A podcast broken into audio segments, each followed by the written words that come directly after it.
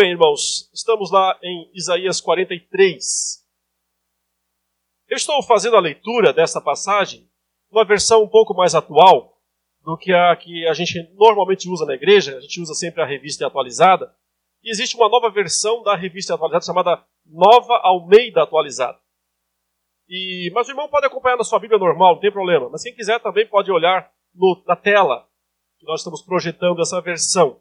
Eu tenho utilizado de vez em quando, até mais, essa versão na pregação, em alguns estudos, porque ela mantém, na sua maior parte, a integridade da tradução Almeida e atualizada que nós estamos acostumados, mas ela é mais simples e mais fácil de entender em alguns momentos. Facilita o trabalho do pregador, entre outras coisas. Vamos lá. Vamos ler os versículos 1 até o versículo de número 13.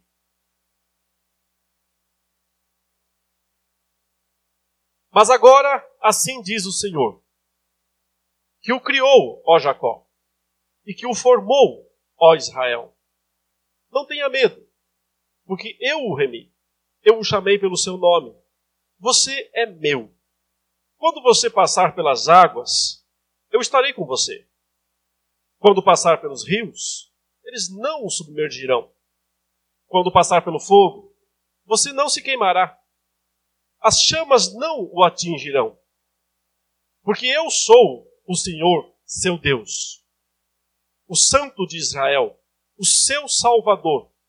Dei o Egito em resgate por você, e a Etiópia e Seba, para que você fosse meu, visto que você é precioso aos meus olhos e digno de honra, e porque eu o amo. Darei homens por você e povos em troca de sua vida. Não tenha medo, porque eu estarei com você. Trarei a sua descendência desde o Oriente e a ajuntarei desde o Ocidente. Direi ao Norte, entregue, e ao Sul, não os impeça de sair. Tragam os meus filhos de longe e as minhas filhas dos confins da terra. Todos os que são chamados pelo meu nome e os que criei para minha glória. Sim, aqueles que formei e fiz. Traga o povo que é cego, ainda que tenha olhos, e que é surdo, ainda que tenha ouvidos. Todas as nações se congreguem, e os povos se reúnam. Quem dentre eles pode anunciar isto e mostrar-nos as predições antigas? Que apresentem as suas testemunhas para que se justifiquem e para que se ouça e se diga: é verdade. Vocês são as minhas testemunhas, diz o Senhor. Vocês são o meu servo, a quem escolhi, para que vocês saibam, creiam em mim e entendam que eu sou e que antes de mim Deus nenhum se formou e depois de mim nenhum haverá. Eu, eu sou o Senhor e fora de mim não há Salvador. Eu anunciei salvação. Eu a realizei e a fiz ouvir. Deus estranho não houve entre vocês, pois vocês são as minhas testemunhas, diz o Senhor. Eu sou Deus. Ainda antes que houvesse dia, eu sou. E não há quem possa livrar alguém das minhas mãos. Agindo eu, quem o impedirá? Estamos num final de ano, meus irmãos. É um tempo sempre de meditarmos no ano que passou e de analisarmos aquilo que foi bom e aquilo que não foi bom. O povo de Deus do Antigo Testamento, na época em que está descrita aqui, a época descrita nesta passagem, não estaria, não estava, passado, num bom ano. Foi um ano difícil para eles. Aliás, 70 anos difíceis. Para entender, os irmãos sabem, o povo de Judá e Jerusalém, num certo momento da sua história com Deus, foi disciplinado por Deus. Essa disciplina se deu através de uma invasão de um país mais poderoso, uma nação mais forte, que veio do norte, chamada Babilônia, cujo imperador era Nabucodonosor, conhecido de várias outras passagens da Escritura. Esse imperador veio do norte e destruiu Jerusalém, destruiu uh, o reino de Judá, remanescente da casa de Davi, destruiu o templo da cidade e levou quase que a totalidade dos habitantes de Jerusalém e de Judá como cativos na distante nação de Babilônia, como um castigo, como uma disciplina pela quebra da aliança. Deus não fez isso de uma hora para outra. O castigo, a disciplina não veio assim num rompante de ira de Deus. Não. Gerações foram passando. E Deus sempre anunciando pelos profetas, enviando seus servos e dizendo: voltem para a aliança, andem conforme os meus preceitos, vivam segundo as minhas estipulações. Mas a verdade é que o povo nunca abandonou totalmente a idolatria e geralmente tinha dificuldade de confiar na provisão e na soberania de Deus quando enfrentava problemas. Por fim veio a disciplina em forma do exílio babilônico. Isaías, na verdade, está profetizando isso. Isaías não viveu o exílio babilônico. Nós cremos que ele viveu mais de 200 anos antes do exílio. Portanto, ele viu profeticamente o que ia acontecer. Ele enxergou como uma visão de Deus o dia quando viria a disciplina de Deus em forma do exílio, em forma do cativeiro babilônico. Mas ele viu também, profeticamente, o dia do retorno, quando finalmente cessaria a disciplina e Israel, né, o remanescente, Judá e Jerusalém, retornaria para a terra da promessa.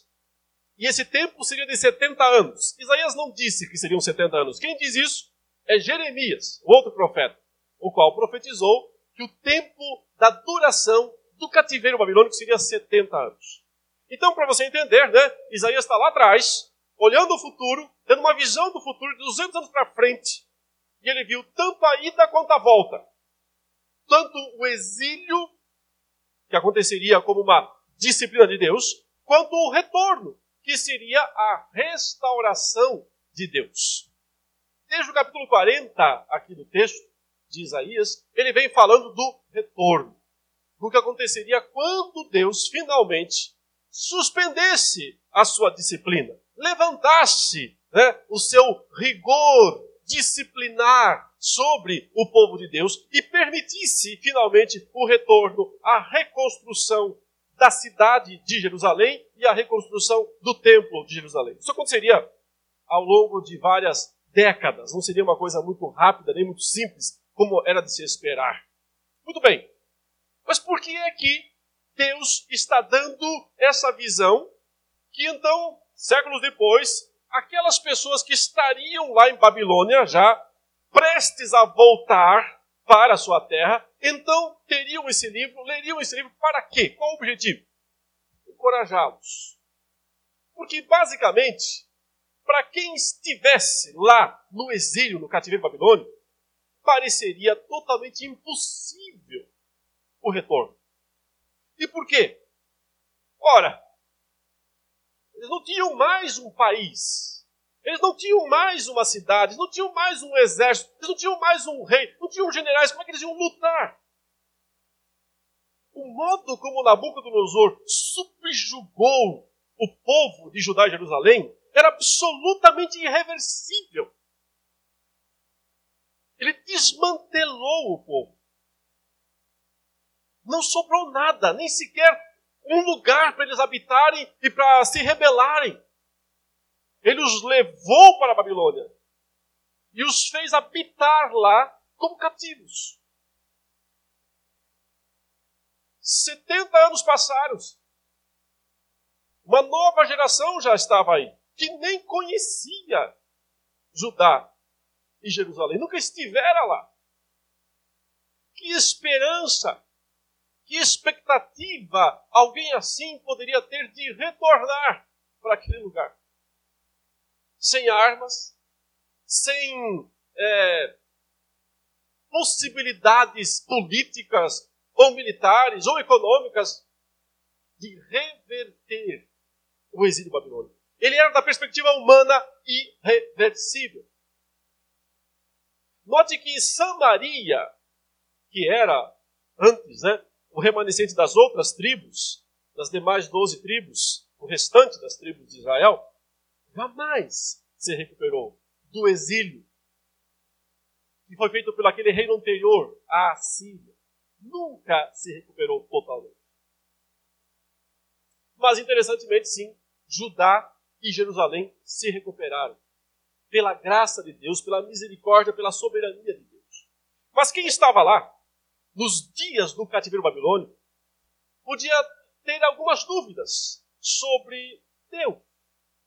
Sim, sobre Deus.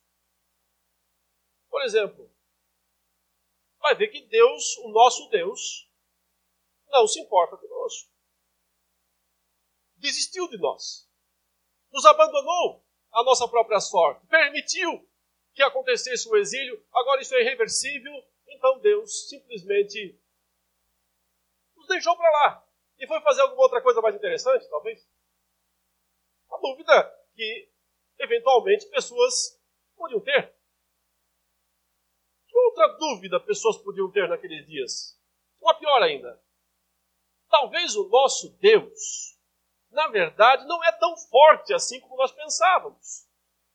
Nós sempre achávamos que ele era o Deus mais poderoso de todos e que ele sempre nos deu vitória contra os inimigos, mas agora nós perdemos. E se perdemos é porque enfrentamos um país, uma nação, um reino que tem um Deus mais forte. Vai ver que Marduk o deus de Babilônia, o principal deus de Babilônia, um dos principais, era mais poderoso do que Avé, o nosso Deus, por isso que eles ganharam a guerra. Essa era a lógica daqueles dias. É assim que se dizia: os nossos deuses são mais fortes do que os de vocês, porque nós ganhamos. Quando o, a, o, o imperador da Assíria, antes de Nabucodonosor, vem para invadir Jerusalém, ele, ele, ele fala isso, ele diz: ah, vocês estão confiando nesse Deus de vocês aí? Pois é, esses outros povos ao redor tinham deuses muito melhores. Só que eu passei por cima deles. Eu os destruí a todos. E vocês acham que vai ser diferente com vocês? Essa guerra teológica existia. Ou seja, o país mais forte tem o Deus mais forte. E já que Judá Jerusalém viraram pó, ruíram como um castelo de areia, então vai ver que o Deus Babilônia é mais forte. Uma dúvida que eles podiam ter. Ou talvez uma terceira dúvida eles pudessem ter. E essa dúvida, então, se revestiu de uma certa crueldade, porque talvez eles pensassem, não é que o nosso Deus é mais fraco, mas é porque ele decidiu nos castigar para sempre. E ele decidiu nos entregar na mão dos babilônicos. Isso vai ser assim, não há o que fazer, vamos nos acostumar. Não vai mudar, nunca vai mudar. Vamos acostumar com os dias maus, é ruim, vai ficar assim para sempre. Parece que boa parte dos judeus ia para esse caminho porque eles se estabeleceram em Babilônia, começaram a negociar, a construir seus, seus pequenos negócios, e mesmo cativos lá, eles prosperaram ao ponto que, no final do exílio, nem todos voltam. Quando Deus, de fato, traz a libertação e os encaminha de volta, uma boa parte tem que ser meio que empurrado a voltar, porque não querem voltar. É, a lógica é o seguinte: estamos aqui em Babilônia, uma grande cidade, temos bons negócios, bons relacionamentos, família aqui, tudo bem aqui. Mas a gente vai voltar para aquela terra vazia, destruída, cheia de ruínas. Fazer o que lá?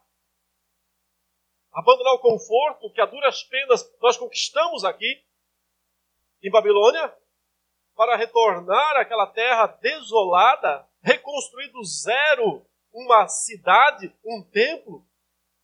É por isso que Deus tem que empurrar o povo no final do exílio e falar: sai dela, povo meu, sai de Babilônia, porque eu vou destruir Babilônia. Se vocês ficarem, vão morrer juntos. Então, anda, vai fora, vão embora, vão para a terra de vocês. De alguma maneira, o ponto principal é a confiança do povo de Deus no seu Deus estava abalada pelas circunstâncias que eles estavam enfrentando. Mas isso, claramente o texto chama de cegueira. O texto diz, tanto no capítulo 42, menciona esse povo está cego, esse povo está surdo. Também menciona outra vez aqui no versículo 12, é, no verso 8, perdão. Traga o, o povo que é cego, ele fala. Ainda que tenha olhos, e que é surdo, ainda que tenha ouvidos. Essa cegueira, essa surdez não é física. Não precisavam de óculos ou de aparelho auditivo para escutar melhor. Era uma cegueira e uma surdez espiritual. Porque eles não conseguiam entender as razões, os motivos de Deus permitir a disciplina. E nem crer que Ele era poderoso o bastante para fazê-los retornar, para fazê-los voltar. E é nesse momento de dúvida que Deus manda essa palavra aqui registrada no capítulo 43. Onde Deus diz basicamente o seguinte para o seu povo: Não tema. Porque eu sou contigo. Não tema. Porque eu cuido de você. Você não consegue ver isso. Você está cego para isso. Você, está, você não consegue ouvir, você está surdo para isso. Mas eu não abandonei você.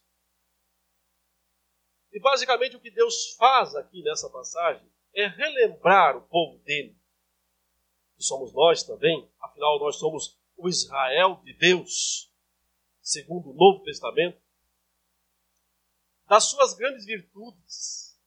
Deus relembra as suas grandes virtudes, não as nossas, as dele as grandes virtudes de Deus, porque elas formam os pilares da nossa fé. Quando nós entendemos essas grandes virtudes de Deus, que são os pilares da nossa fé, nós somos encorajados, mesmo que tenhamos tido um ano mau, ruim, ou 70 deles. E podemos, assim, outra vez, renovar as nossas forças para continuar servindo ao Senhor com alegria. Então vejam, já desde o início ele vai dizer aí quais são os principais, os grandes pilares da nossa fé que decorrem das virtudes de Deus. Ele diz: Mas agora, verso 1, assim diz o Senhor que criou você, Jacó, que formou você, Israel. Qual é a primeira grande virtude de Deus? Qual é o primeiro grande título de Deus? Em toda a Bíblia, Ele é o Deus Criador. É o que fez todas as coisas. É interessante que, para que o povo tenha esperança outra vez em Deus, Deus reconte para ele a história. Eu sou. O Criador é aquele que fez algo de forma proposital. fez algo de maneira aleatória, ou impensada, ou despreparada, ou despranejada. Se Deus é o Criador, é porque Ele sabe o que Ele quer com a sua criação. Mas note que, na verdade, o texto aqui, especificamente, não está falando da criação do mundo, mas da criação do seu próprio povo. Deus é quem criou, é quem formou o seu próprio povo. Ele é o criador do seu próprio povo. Então a ideia é o seguinte: se Deus fez um povo para si,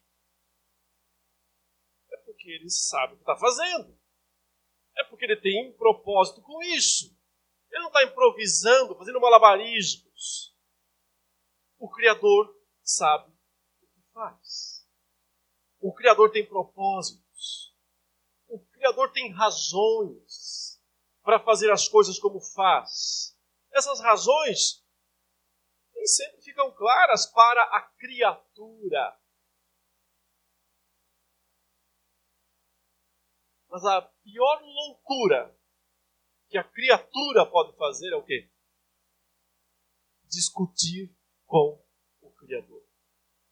E é interessante que o apóstolo Paulo fala exatamente isso, né?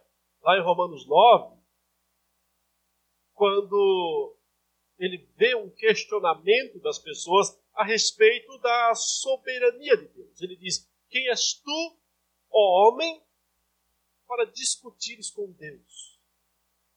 Pode o objeto reclamar com aquele que fez? Pode a criatura reclamar com o Criador?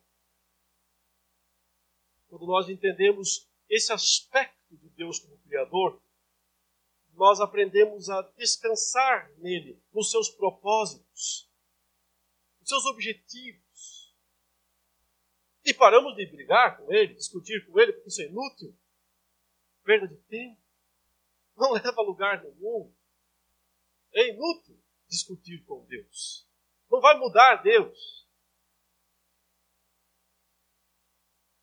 Nós não conseguiremos mudar nada de Deus. Então é melhor crer e aceitá-lo como ele é o Criador. Ele criou um povo, nós somos esse povo. Inicialmente, esse povo é o povo de Israel, o povo de Judá, no Antigo Testamento. Mas no Novo Testamento, esse povo é a igreja a noiva do Cordeiro Jesus. Mas note que há algo mais específico aqui. Deus não é só o criador de forma genérica do seu povo. Ele é o criador de maneira especial e eletiva. Sim, a eleição de Deus está aqui nessa passagem. E por que está? Porque note o nome que como através do qual Deus chama o seu povo.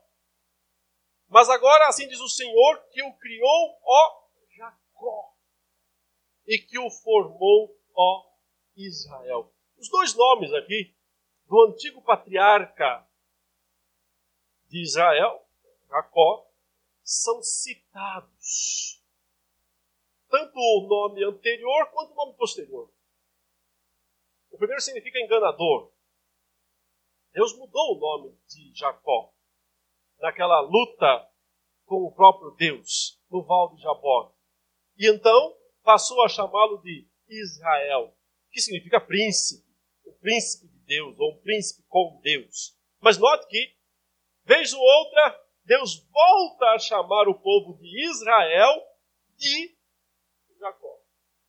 Uma lembrança de que Deus não amou ou escolheu esse povo por alguma virtude do povo.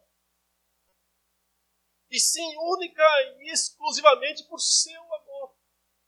Aliás, Jacó é o caso típico de eleição que o próprio Paulo usa outra vez em Romanos 9 para exemplificar como é que funciona esse negócio de eleição ou predestinação. Ele diz dois bebês no mesmo ventre, gêmeos. E Deus diz: Amei Jacó. Não amei Esaú. O mais velho, Esaú, servirá o mais moço, Jacó. O amor eletivo de Deus se manifesta quando Deus chama o seu povo pelo seu nome chama por motivos que são somente dele, não nossos. E de fato, antes mesmo de Jacó nascer, quando nos primórdios da formação do povo, Deus foi chamar Abraão. Não porque Abraão fosse melhor do que outras pessoas, ou menos idólatra do que outras pessoas, mas Deus foi até Abraão e disse: Sai da tua terra, da tua parentela, e vá para onde eu vou te mostrar. O amor eletivo de Deus se expressa assim, quando ele vai, encontra alguém e chama esse alguém, e faz esse alguém ser parte do seu povo. O Senhor Jesus fez isso o tempo todo. Não eram as pessoas que vinham se oferecer normalmente para segui-lo. Era ele que olhava para alguém e dizia: Mateus, Venha. Você aí sentado na coletoria de impostos, deixe tudo para trás. Venha. O poder da palavra que chama e que então revela a eleição soberana, e secreta de Deus se expressou quando Jesus disse, Mateus ou Levi, segue. Ou quando disse Pedro, venha. Ou quando disse João, venha. Quando disse seu nome. É, a eleição divina, um dos pilares, ele é o Deus que escolhe. Ele é o Deus que cria, o Criador. Mas ele também é o Deus que escolhe, que chama o seu povo à existência. E o Salmo 100, que nós lemos no princípio do culto, diz exatamente isso. Ele nos criou e dele somos. Criação, nós. Ele nos criou. Consequentemente, nós pertencemos a Ele. Então é isso que o Senhor diz ao seu povo: Eu criei vocês, eu escolhi vocês. Fiquem firmes, não tenham medo, não tenham medo de nada. Eu chamei você pelo seu nome, você é meu. Me pertence. Porque nesse sentido Deus está dizendo: me pertenceu desde toda a eternidade. E será meu para sempre. Mas talvez a noção de que Deus nos criou e nos escolheu poderia nos levar a uma falsa impressão de que agora a nossa vida então precisa ser apenas vida boa.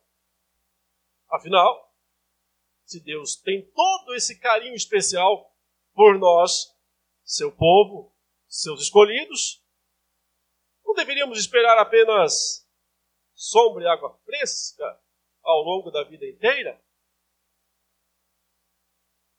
Mas o versículo 2 diz: Quando você passar pelas águas, note, não diz se você passar pelas águas.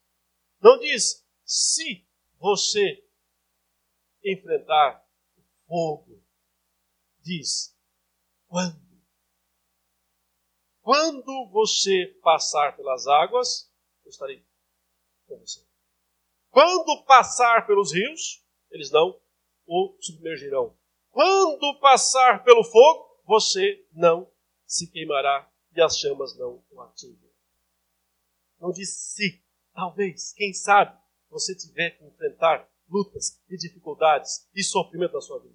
Quando isso acontecer, porque isso vai acontecer inevitavelmente. O que aconteceu para o povo Judá e Jerusalém. O exílio, a disciplina, foi água, foi fogo, foi tudo junto contra o povo de Deus. João Calvino fala algo interessante comentando esse texto. Ele diz: Isso nos mostra, algo mais ou menos assim, eu estou citando livremente, isso nos mostra que a eleição de Deus não é para que tenhamos vidas sossegadas, tranquilas. Não. Ele nos escolheu para a água, para o fogo, para passarmos por essas coisas. Porque, na verdade, essas coisas são instrumentos de Deus para o nosso crescimento espiritual. E por que Deus fala aqui em água e fogo? Primeiro, porque, obviamente, são as duas coisas mais perigosas em geral, especialmente no mundo antigo. Hoje tem algumas armas complicadas, mas basicamente as pessoas naqueles dias temiam, acima de tudo, água e fogo. Até hoje. Se cair no meio do oceano, vai ser difícil sobreviver, mesmo que saiba nadar. E se você cair no meio do fogo, não vai ser fácil também. Representa sofrimento, dor, morte. Né? Note que as águas sempre estiveram na frente do povo de Deus. De alguma forma, no Antigo Testamento, eles sempre tiveram que enfrentar águas. E, e tudo começa quando Deus abre as águas do Mar Vermelho para que o povo passe pelo meio. Os salmos dirão: as águas te viram, a Deus, e temeram, e fugiram. As águas com medo da presença de Deus Assim o povo passa a pé enxuto pelo meio das águas. Mas é pelas águas, através das águas. Deus está prometendo um livramento em última instância, ainda que no percurso ele permita frequentemente que o seu povo seja atingido por sofrimentos. Outra vez, Judá, Jerusalém, povo era cativo em Babilônia. Isso era água da boa, fogo do bom. Contudo, Deus agora estava agindo para reverter isso. Fazer o povo retornar para a sua cidade, para a sua terra. Então, o povo de Deus sempre pode esperar livramentos físicos, sim. Por que não?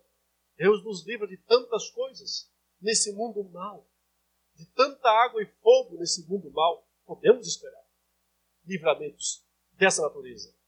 Mas, acima de tudo, Deus nos livra dos males espirituais que nos assolam, que nos atacam.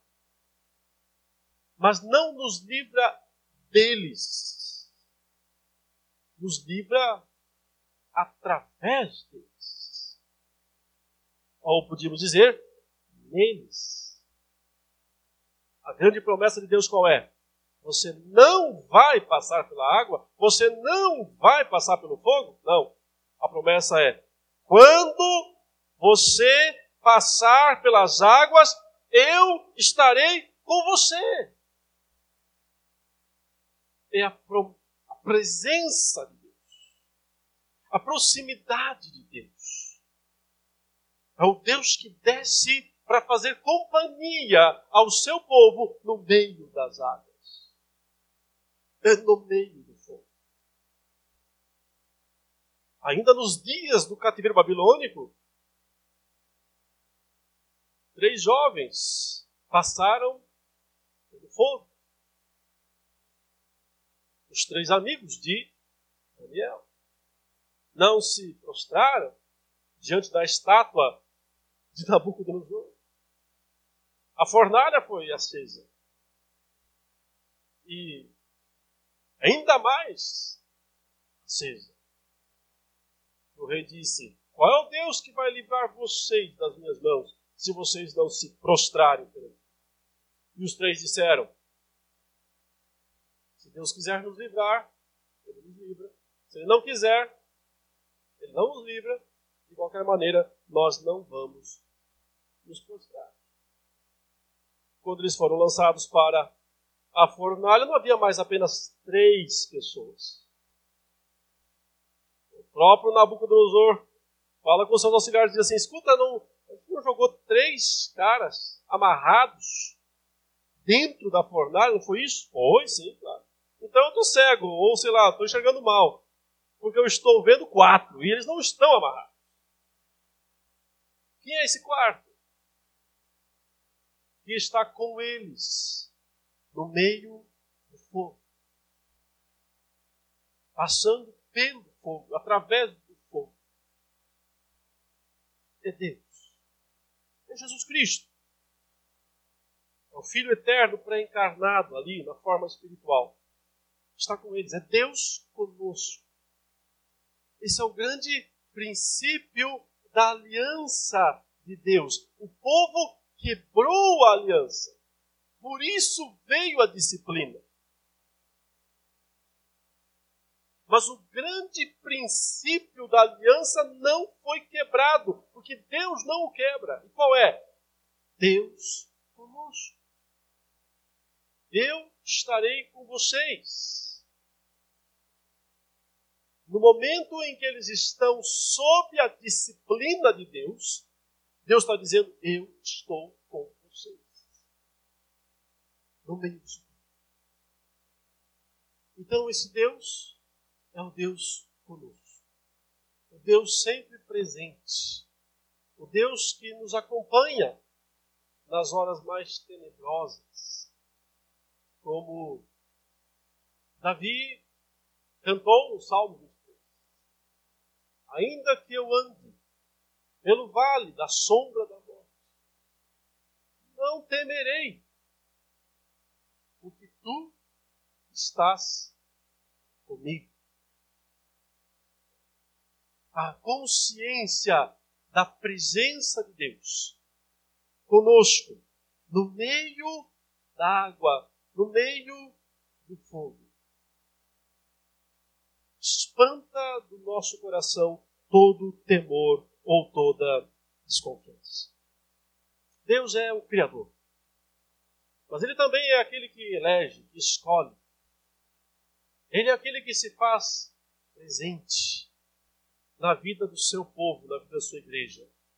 E em especial, e essa talvez seja a parte mais destacada em todo o texto, ele é o Deus que redime o seu povo. Ele é o redentor. E redenção aqui é mostrada de uma maneira muito forte e que pode levar muitas pessoas outra vez né, a se assustarem com a própria ideia de redenção. Veja o que o texto fala. Está aí no versículo 3. Porque eu sou o Senhor, seu Deus, o Santo de Israel, o seu Salvador. Porque eu sou isso, está dizendo. Porque eu sou o Senhor teu Deus. Porque eu sou o Santo de Israel. Eu sou o Salvador. Darei, ou melhor, dei o Egito em resgate por você. E a Etiópia e Seba para que você fosse meu.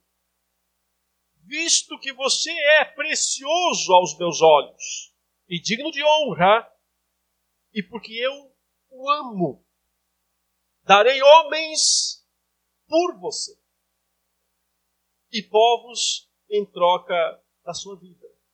Não tenha medo, porque eu estarei com você. Ou seja, Deus está dizendo: Eu sacrifiquei povos por você e ainda sacrificarei. E nações maiores, mais numerosas, mais poderosas. O Egito está aqui em destaque, que era, antes de Babilônia crescer, a maior nação da terra. Antes da, da sequência dos impérios assírio e babilônio. É provável, inclusive, que isso aqui esteja fazendo alusão a um momento histórico bastante uh, emblemático, eu diria, dessa fase em que Ciro, o imperador da Pérsia,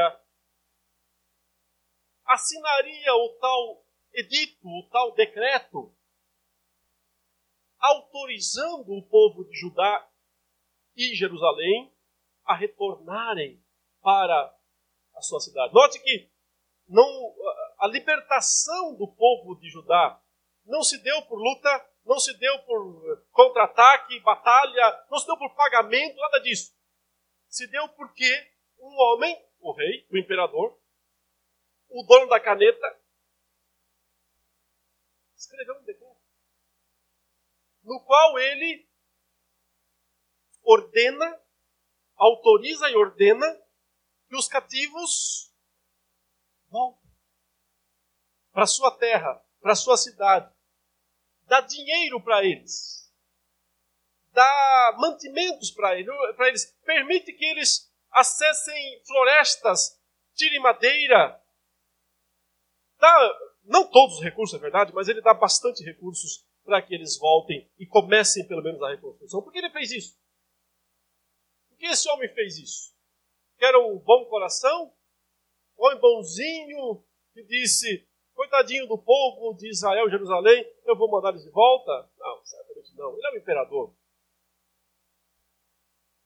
Podia ser menos cruel do que os anteriores, mas ele pensava, em termos humanos, em expandir o seu império.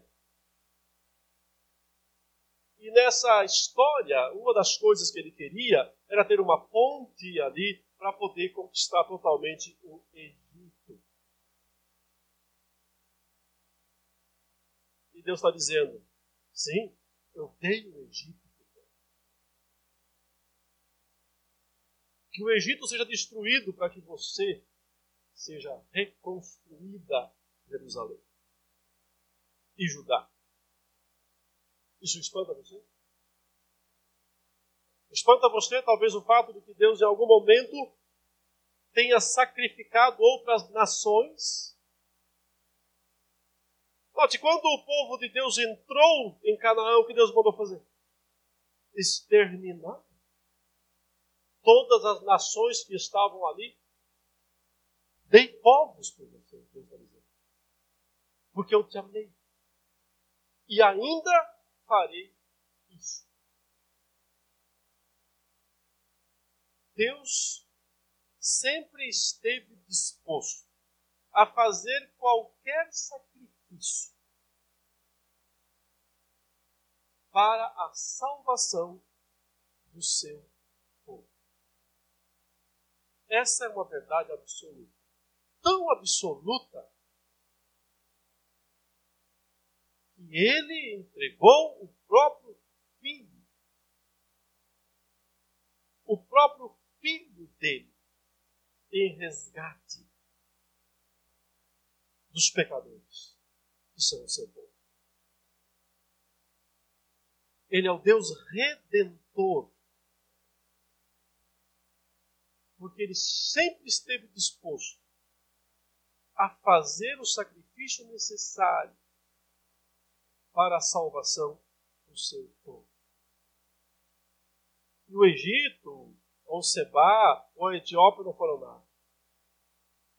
O grande sacrifício que sim, Deus fez, que lhe custou tudo, foi quando ele entregou o seu filho Jesus para morrer a morte de um bandido, de um maldito, lá na cruz do Calvário. O que Deus está querendo dizer é: você tem noção do quanto eu amo você?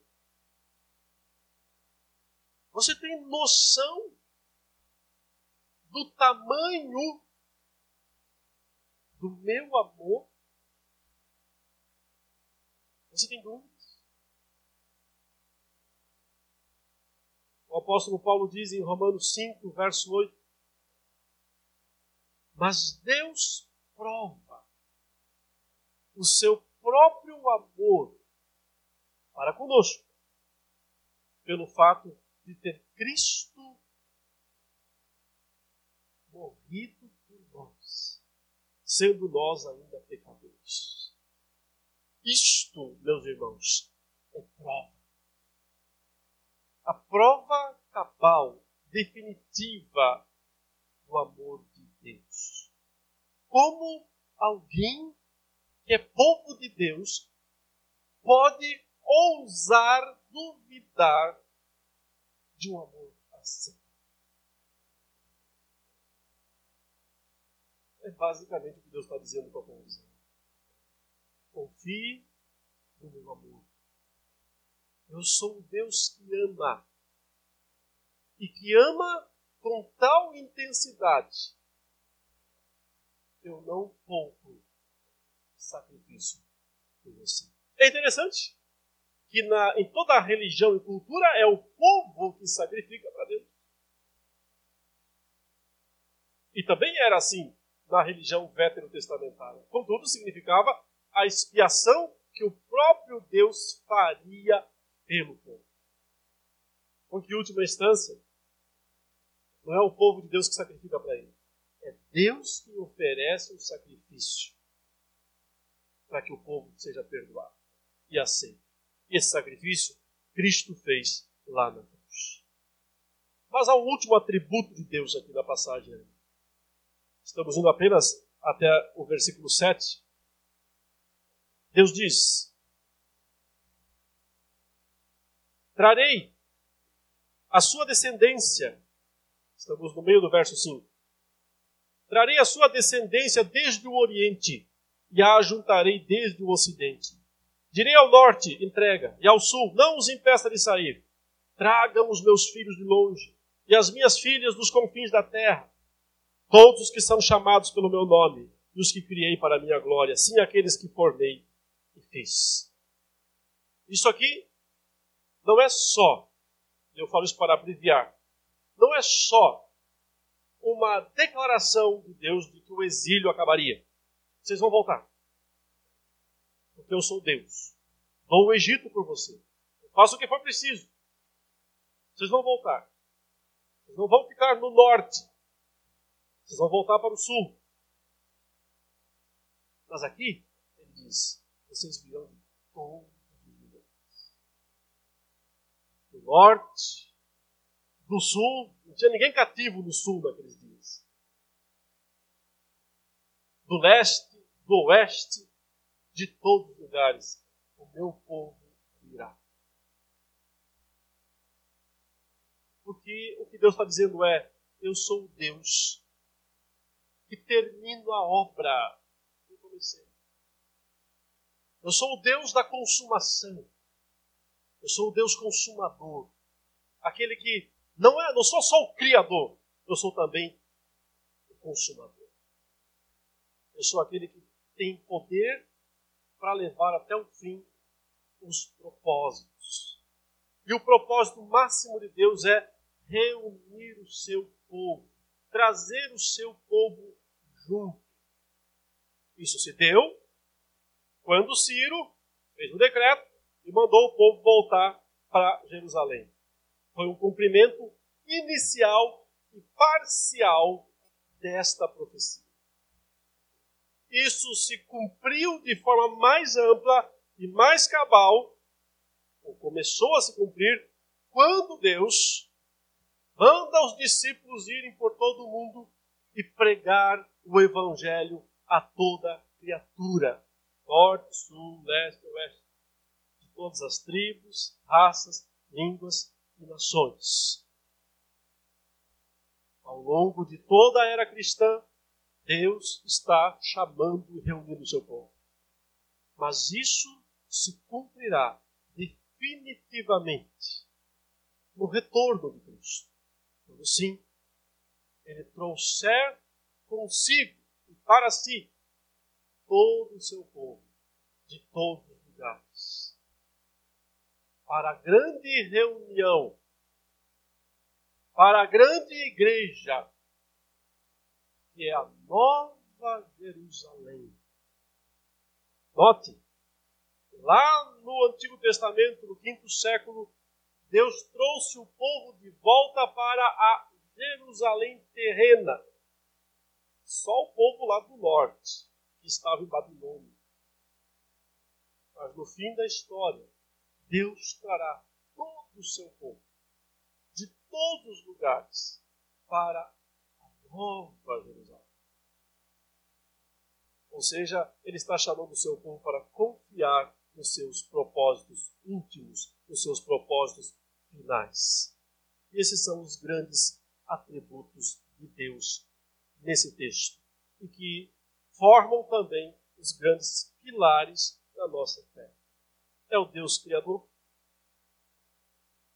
é o Deus que escolhe, é o Deus presente, é o Deus que redime, é o Deus que conclui completa a sua obra.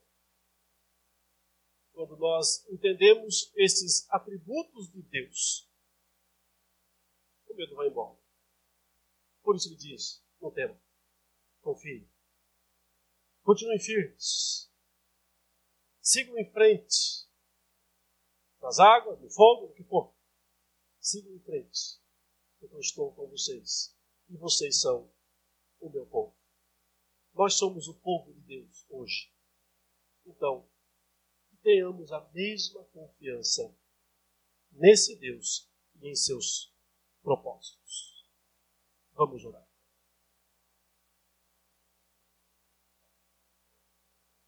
Te louvamos, ó Deus, pelos teus propósitos eternos, pela grandeza da tua obra perfeita e pelo teu amor imensurável. Te pedimos que a certeza desses fatos verdadeiros inunde o nosso coração de coragem, de adoração, de serviço ao teu nome.